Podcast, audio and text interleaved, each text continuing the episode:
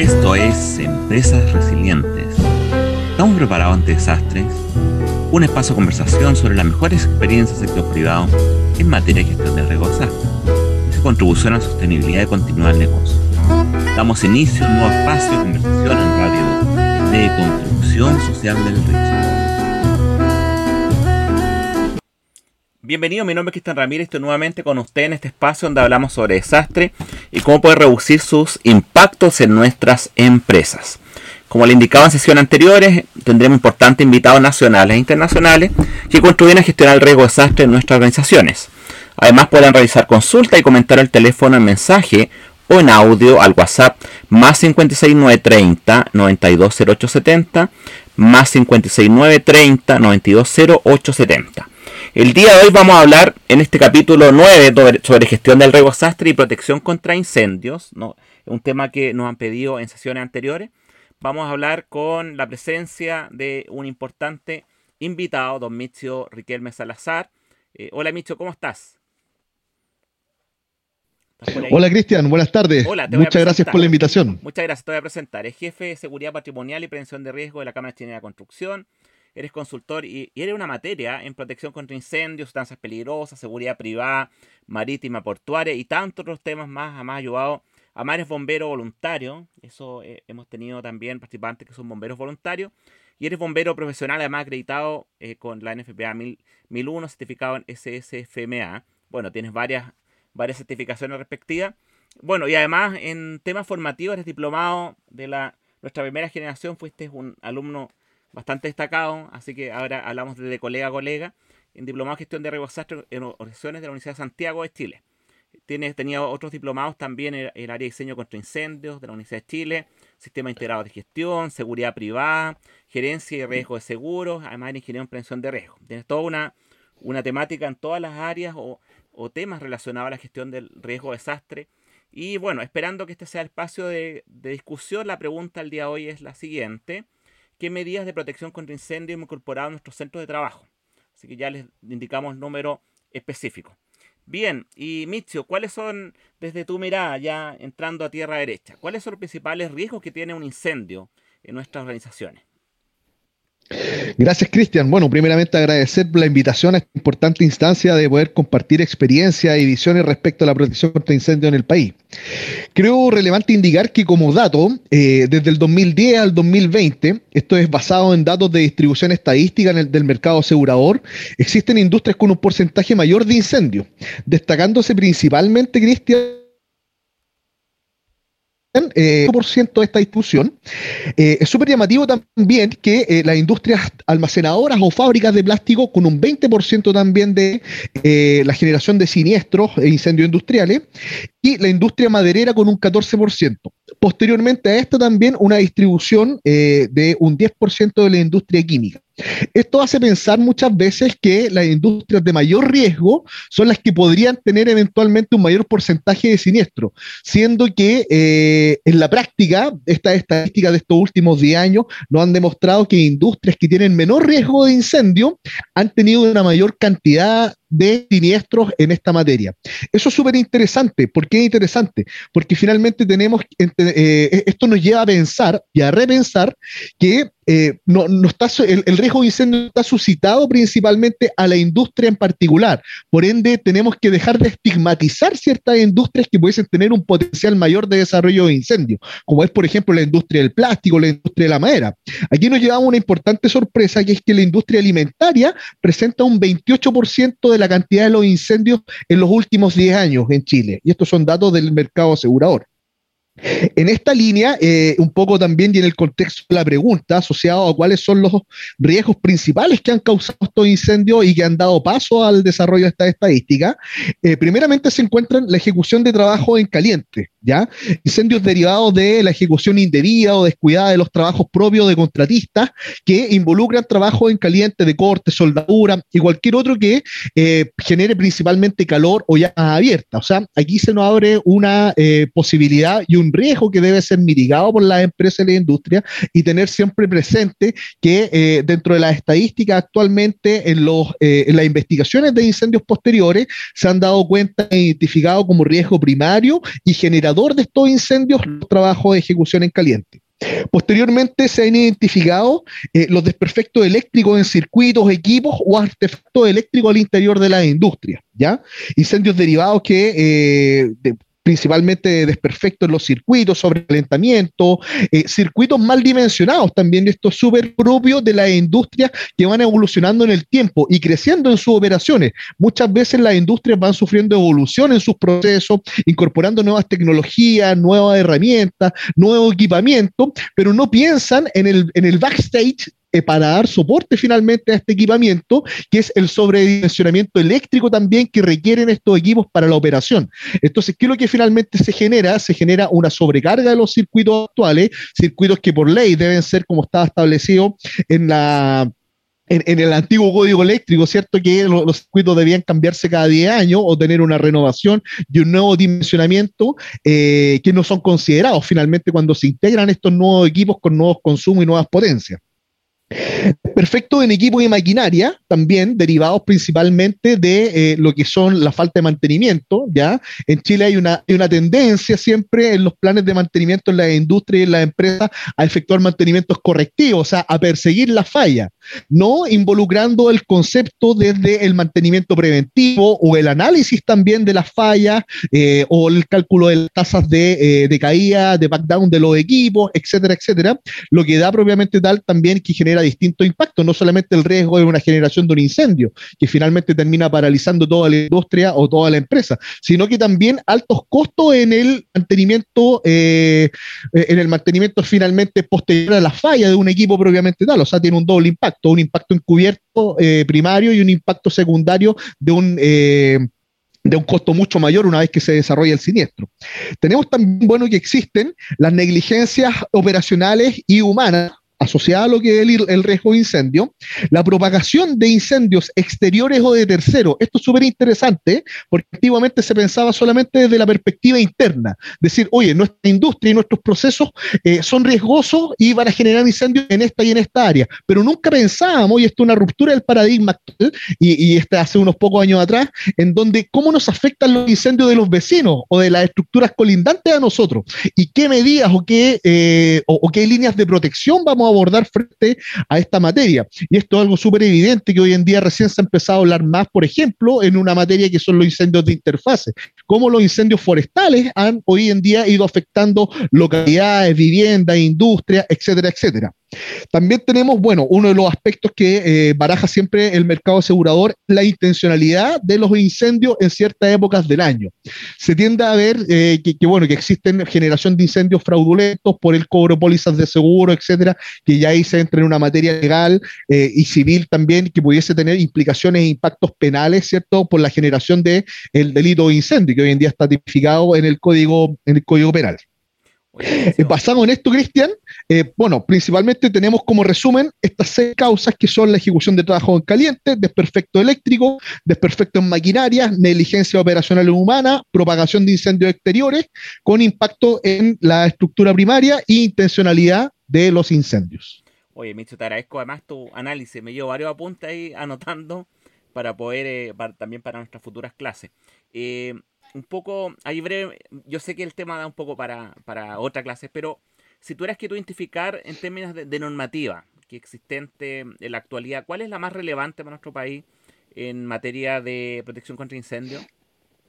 Sí, mira, bueno, en Chile actualmente tenemos un gran marco rector en términos de eh, normativa de protección contra incendio que está establecido en la Ordenanza General de Urbanismo y Construcción, que parte en el título 4, eh, en el capítulo de la arquitectura, desde el capítulo 2 también en donde establece las condiciones generales de seguridad y posteriormente también eh, hace, hace referencia a, a cuatro objetivos súper específicos que deben cumplir todas las estructuras en Chile hablando tanto de edificios habitacionales, comerciales como de industria. Y estos cuatro objetivos la, eh, la, reglamentación chilena describe y dice que tienen que facilitar el salvamento de los ocupantes del edificio en caso de incendio, o sea, prioriza la seguridad y salud de las personas antes que la protección de la estructura. Entonces, esto es algo que tenemos que tener en consideración porque posteriormente en la determinación de las medidas de protección contra incendios, sobre todo activas, nos vamos a dar cuenta, y en el análisis que hacemos en la industria, nos vamos a dar cuenta que la, mayor cantidad de las medidas de protección están orientadas a proteger a la estructura y no a las personas. Y esto es, es casi un clásico que uno puede identificar, que son muy pocos los edificios o las empresas que implementan medidas, por ejemplo, de control de humo sistemas de control de humo. Y eso va netamente en protección de los ocupantes, protección también y resguardo de las vías de evacuación o extracción de las personas desde un área de riesgo. Entonces, este es un punto que es súper interesante analizar eh, porque lo establece la Ordenanza General de Urbanismo y Construcción como uno de los objetivos principales. Posteriormente, tenemos que reduzca al mínimo en cada edificio el riesgo de incendio. Como tercer punto, que se evite la propagación del fuego, tanto al resto del edificio como desde un edificio a otro. Y acá nos encontramos también con uno de los riesgos que hablábamos en la pregunta anterior, ¿cierto? Eh, que no solamente debemos preocuparnos de que el incendio o los procesos nuestros internos en las empresas eh, se mitiguen, ¿cierto?, al interior, sino que también tenemos que tener una mirada más amplia, analizando también cuáles son los riesgos exógenos de las empresas colindantes, de las áreas colindantes, tener en consideración cómo nos van a impactar los incendios de terceros en nuestros propios procesos o instalaciones y cómo podrían generar finalmente una escalabilidad del riesgo de incendio primario afectando una estructura, dos estructuras y dimensionar también de esa forma nuestros planes. Porque hoy en día algo en Chile que eh, no se trabaja mucho y que sí lo hemos visto en otros países, en Colombia, en Estados Unidos, son, por ejemplo, los planes de colaboración mutua. ¿Cómo responde una empresa a una emergencia primaria? ¿Cómo responde la empresa vecina a la misma emergencia en apoyo, ¿cierto? Y esto desde la visión y desde la perspectiva de que un siniestro eh, eh, ocurriendo en la empresa vecina puede afectarme en algún punto a mí. Entonces, de esta manera actuamos de forma preventiva y colaborativa, algo que falta desarrollar todavía en nuestro país. Posteriormente, como cuarto objetivo, tenemos que facilite la extinción del incendio. Y esto eh, vuelve a recalcar eh, finalmente que hoy en día el foco de la protección contra incendios en Chile y en lo que vemos hoy en día en los desarrollos de los proyectos urbanísticos, industriales, es que parten al revés parten desde el cuarto punto, parten que facilite la extinción de incendios y colocando en el centro del desempeño de los sistemas de protección contra incendios la protección de la estructura, siendo que el objetivo principal, primeramente, es salvaguardar el salvamento de los ocupantes en caso de incendio. Entonces, este es un cambio de paradigma que hay que ir evolucionando y desarrollando. Eh, e incorporando también nuevas tecnologías que se ven a nivel internacional, que se ven a nivel nacional también, que han ido eh, agarrando fuerza y mayor proyección también en el país. En base a esto también, ya esta mirada normativa, en Chile se establecen dos líneas de uno que es la línea de protección activa y otro que es la línea de la protección pasiva. En lo que es protección pasiva, la verdad es que no vamos a indagar mucho eh, porque tiene que ver mucho con el, el, diseño estructural del edificio y Chile tiene una muy buena base, una muy buena base quizás que fue heredada desde el riesgo sísmico. ¿Por qué? Porque Chile tiene muy buenas normativas sísmicas. De, de hecho, los edificios antiguos en Chile son edificios con una robustez, ¿cierto? La industria también con una robustez eh, que, estaba diseñada para aguantar eh, eh, terremotos, sismos de gran magnitud. Por ende, en medidas de protección pasiva son muy buenos. O sea, aguantan, resisten, a diferencia de las construcciones industriales más nuevas, que tienen otra conformación ahí más abierta, tienen otro tipo de configuraciones constructivas. Pero en general, yo diría que en términos de protección, términos de protección pasiva, Chile cumple principalmente porque intenta mitigar de buena forma el riesgo de incendio y de, o sea, de, terremoto y de sismo, y como medida secundaria, esto también impacta de manera muy positiva en lo que es riesgo de incendio. En lo que es materia de protección activa, bueno, acá tenemos finalmente un mundo de medidas que van desde los sistemas de extinción automáticos clásicos en base a agua, sistemas de extinción en base a gases limpios, a, eh, eh, base de espuma, va a depender directamente ya de cómo y eh, dónde situemos finalmente la medida de protección, dependiendo de la industria principalmente, ya sea industria química, petrolera, edificación, edificación comercial o de vivienda. Entonces ahí ya nos vamos abriendo en un marco mucho más específico en términos normativos, en donde Chile ha desarrollado harta normativa. Tenemos las normas primeramente para el análisis de cargas combustibles en edificios, análisis de normas sobre comportamiento de fuego, de las pinturas, la, determinación de los comportamientos de los revestimientos textiles, etcétera, normativas de señalización de incendio, normativas de elementos de protección y combate contra incendio y normas sobre rociador automático que Chile principalmente lo que hace es homologar lo que es NFPA 13, NFPA 20, 25, 14, etcétera. Gracias, Micho. Mira, a la, a la vuelta de esta pausa musical, te voy a un poco a, tomar algunos de los temas que nos mencionado, la importancia de las personas en el centro, eh, la relación que tenemos que tener también desde el punto de vista de la cooperación. Y ahí desde la gestión del riesgo desastre tenemos mucho que decir, así que ahí a la vuelta de, este tema, mientras esperamos las preguntas, vamos a escuchar un tema del disco Saxophone Colossus, Store Road, interpretado por Sonny Rollins del año 1957, y estamos ahí también a la espera a tu pregunta, así que mantente también ahí, Micio, en, en línea.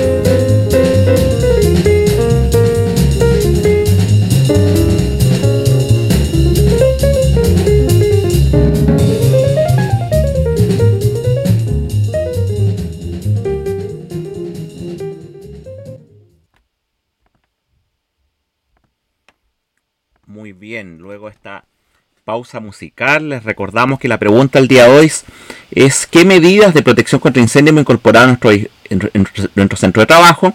Y para eso deben escribir al teléfono WhatsApp más 56930 920870 más 56930 920870.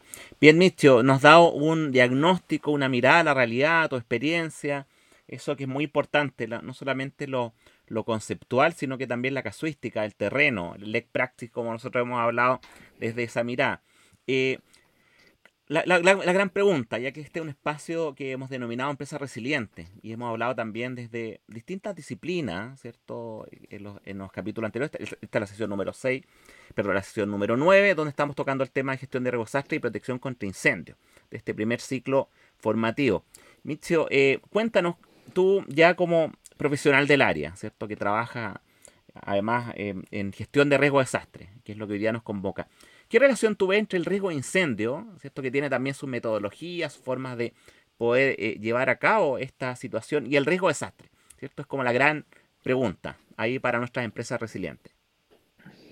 Sí, Cristian. Bueno, la verdad es que el vínculo que existe hoy en día entre el riesgo de incendio y la gestión de riesgo de desastre es un vínculo, pero que va de la mano, sin duda alguna. O sea, hoy en día cuando hablamos de gestión de riesgo de desastre, eh, no podemos dejar de hablar de incendio y de incendio en sus distintas clases también. Incendios forestales, incendios industriales, incendios habitacionales, etcétera. O sea, esto va de la mano.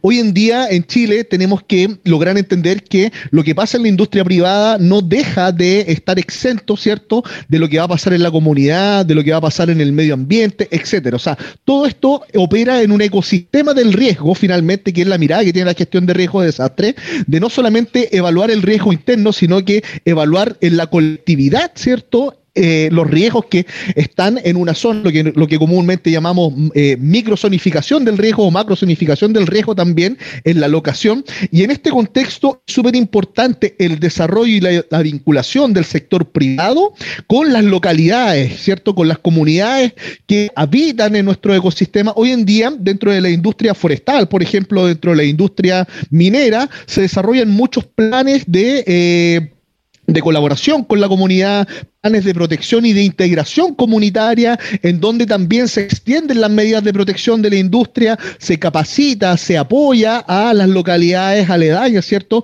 A estos grandes proyectos, eh, ya sean forestales, mineros, y el relacionamiento comunitario se ha ido desarrollando también en función de la gestión de riesgo de desastre. O sea, de hecho, muchas veces el sector privado aporta al desarrollo y a la mitigación de los riesgos de una locación en particular, ¿cierto? Con la mirada y la perspectiva de una colaboración mutua al minuto del desarrollo de un desastre o de una emergencia, actuando en coordinación, actuando con una preparación previa, con una identificación previa, ¿cierto? Y también con esta mirada de poder abordar desde una fase de... Eh, preventiva finalmente, ¿cierto? Abordar la emergencia y los desastres posteriormente. Siempre entendemos que los desastres, y esto es algo que hemos venido repitiendo, eh, que los desastres no son naturales, ¿cierto? Los desastres son emergencias que no pudieron ser controladas en una etapa incipiente, que no fueron visionadas o no fueron identificadas en una etapa incipiente, y eso es donde hoy en día Chile tiene un gran potencial de desarrollo, la industria privada tiene mucho que decir, la localidad tiene mucho que decir y que hacer también, y es ahí ahí donde todos tenemos que eh, convivir finalmente en este, eh, en este sistema colaborativo y seguir trabajando en ello. Ahora, sobre todo con la política nacional de gestión de riesgo de desastre. Bien, Miso, te vamos a pedir ahí unos, unos minutos al final. Este, siempre, esta es una pregunta que a lo mejor no teníamos planteada, pero me parece muy pertinente. Ahí, al término, te voy a pedir ahí unos minutos sobre bueno, alguien, nosotros como profesionales que trabajamos en área, que, que, apoyamos a nuestras empresas para que sean mucho más resilientes, eh, ¿cuáles crees tú que deberían ser un poco las competencias, lo formativo, el, pero no solamente en lo conceptual, sino que también el entrenamiento? Te, dejo plantear esa pregunta, ¿eh? en fondo, desde tu mirada, eh, para poder llevar a cabo y hacer esto una realidad. Así que, bien, mientras tanto, en la sección de noticias les comento que el día 22 de diciembre se llevó a cabo una actividad muy importante organizada por Senadi y Bomberos de Chile, justo el día de hoy, eh, seminario Impacto Inclusivo para Personas con Discapacidad. Esto a las 11 a.m. Es una actividad, como les mencioné, organizada por, por, si bien por bomberos, ¿cierto? Se incorporó la participación de varias instituciones. Me llamó bastante la atención, la estuve escuchando. Se presentó, eh, entre otros temas, el proyecto Rescate Inclusivo por Marcela Rifo de la NB, los grupos, eh, un grupo de trabajo sobre educación, discapacidad, emergencia y seguridad, el GED de, español, José Ignacio Cuadra, un periodista que hablaba sobre la importancia de la inclusión laboral, la inclusión desde una mirada temprana, ¿cierto? Además en personas ciegas. Eh, y por otro lado, Mario Cortés, Fundación Soy Autismo. Entonces hablamos de la integración en cada una de sus perspectivas, pero siempre desde lo preventivo y acá, además, eso me llamó bastante la atención, eh, de una etapa temprana y por supuesto frente a la ocurrencia de estos eventos. Una exposición que me pareció destacada. De hecho, lo conversé con, una, una de nuestras expositoras o partners con la cual está invitada a próximas sesiones, Ana Alcayaga, profesional del MIMBO y, además docente de la Universidad San Sebastián, donde se habló sobre gestión de riesgo desastre con enfoque e inclusión me pareció bastante importante, ¿cierto?, esta mirada, eh, no solamente en la reconstrucción que probablemente establecía, sino que también la colaboración público-privada, como hablabas, Mitchell, ¿cierto?, desde una etapa temprana, desde que eh, los proyectos incorporen enfoque de, eh, no solamente en la etapa ya, ya cuando estamos probablemente volviendo a la normalidad o lo que se conoce después de, de, toda esta afectación, no solamente por el caso Castro, sino que otros que nos ha tocado acá vivir, y la importancia de poder incorporar el enfoque de género, bueno, la eh, discapacidad en cada una de estas componentes y cómo el riesgo de desastre también se transforma en una oportunidad para el desarrollo de nuestras propias comunidades. Para quienes no pudieron verlo, pueden revisarlo en el canal Facebook de la Academia Nacional de Bomberos y ahí revisan el seminario Impacto Inclusivo para Personas con Discapacidad. Bien, y además les comento, ya que estamos cerca de eh, Navidad, bueno, pero siempre es importante eh, poder ir regalando o tener ahí dentro de nuestra biblioteca dos libros que me llamaron bastante la atención. El, segundo, ya lo conocí hace un tiempo, pero primero es Volcán y Terremotos de Cristian Farías, un gran libro, un libro del año 2021. Está muy bien redactado, con, una, un, discurso, un relato, una narrativa bastante entretenida, eh, adecuada, ¿cierto? Además para nuestro país, se los recomiendo para que tengan ahí en su biblioteca Volcán y Terremotos de Cristian Farías. Y de Richard Lloyd Parry, Perry, perdón, es eh, del año 2017, Ghost of the Tsunami. Es un gran libro. Este es un periodista que le tocó vivir eh, eh, desde primera fuente, el, el, terremoto posterior tsunami, el año 2011 en Japón, y hace un relato bastante si bien fuerte, porque eh, se, toca una temática que es muy importante, como también nosotros como sociedad eh, cuidamos a, nuestro, a, nuestros, a los niños, ¿cierto? la educación, que uno de los ambientes más importantes, es, bastante respetuoso también, como lo menciona, y la importancia también de estar haciendo esta gestión permanente, actualizada del riesgo además en este espacio que es el espacio de la, de la educación. Bueno, Micho, te agradezco por la participación, pero te dejo esa pregunta ahí que nos parece muy importante para los que queremos ir avanzando, ¿cierto? Queremos prepararnos. Yo sé que tú conoces, estás formado en la mayoría de los programas eh, formativos, pero si alguien quisiera, ¿qué, qué, ves tú? O sea, ¿cuál debería ser la, la, cómo poder alcanzar esa competencia que se requiere para la sociedad actual en esta temática tan importante? Sí, mira, Cristian, la verdad es que hoy en día, dentro de lo que es la prevención del riesgo de incendio, propiamente tal, existen distintas oportunidades de formación, oportunidades que van desde la mirada de la ingeniería de la protección contra incendio. Actualmente en Chile hay una, hay una gama profesional, por así decirlo, de oferta académica que te, que, te puede impulsar, ¿cierto?, a enfocarte en esta materia, tanto en lo que son los distintos diplomados de protección contra incendio, eh, análisis de ingeniería, análisis prestacional, eh, utilización de herramientas de simulación de ingeniería, tanto para la simulación de incendio, como para la evacuación en ocupaciones especiales que son denominadas. Hoy en día, gracias cierto a la interconectividad eh, que tenemos a través del Internet eh, y estas nuevas dinámicas también de formación, podemos también acceder a programas extranjeros. Hay programas en español, sobre todo, eh, que son muy buenos, máster en protección contra incendio. en otros países existe la carrera, en Edimburgo, en Estados Unidos, en España, del ingeniero en protección contra incendio.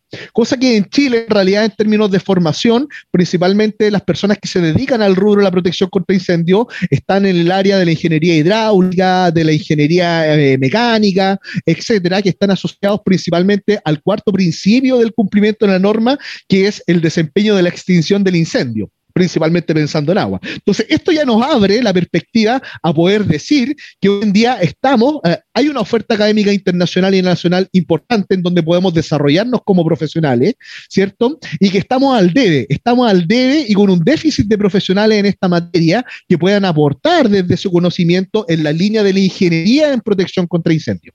Eso por una parte. Por otra parte, tenemos también las distintas competencias que hay que desarrollar en la materia de la administración del riesgo de incendio o la administración de los distintos recursos que existen, porque dentro del ecosistema, finalmente, de la prevención de incendio, de hecho, NFPA lanzó un artículo este año muy, muy, bueno y muy entretenido que habla sobre el ecosistema de la prevención de incendio, en donde establece que los equipos y eh, los equipos de protección, hablando de protección activa y pasiva, son parte del ecosistema, no son el centro del ecosistema.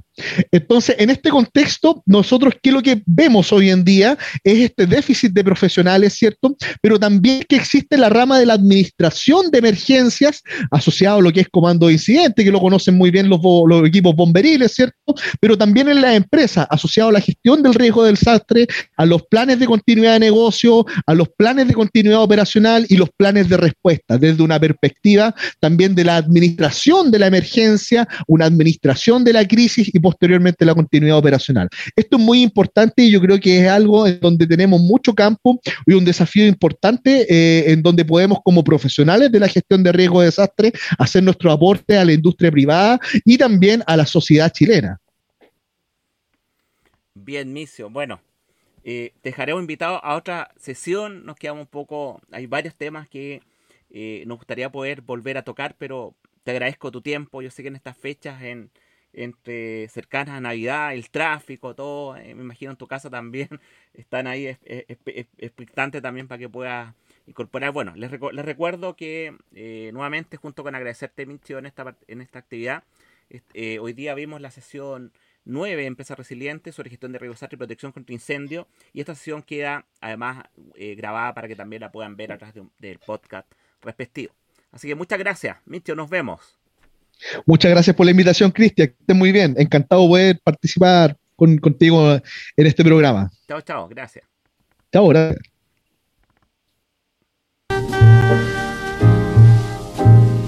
Hemos finalizado por el día de hoy Empresas Resilientes ¿Estamos preparados ante desastres? Los dejamos invitados para una próxima conversación en este nuevo espacio en radio de construcción social del riesgo.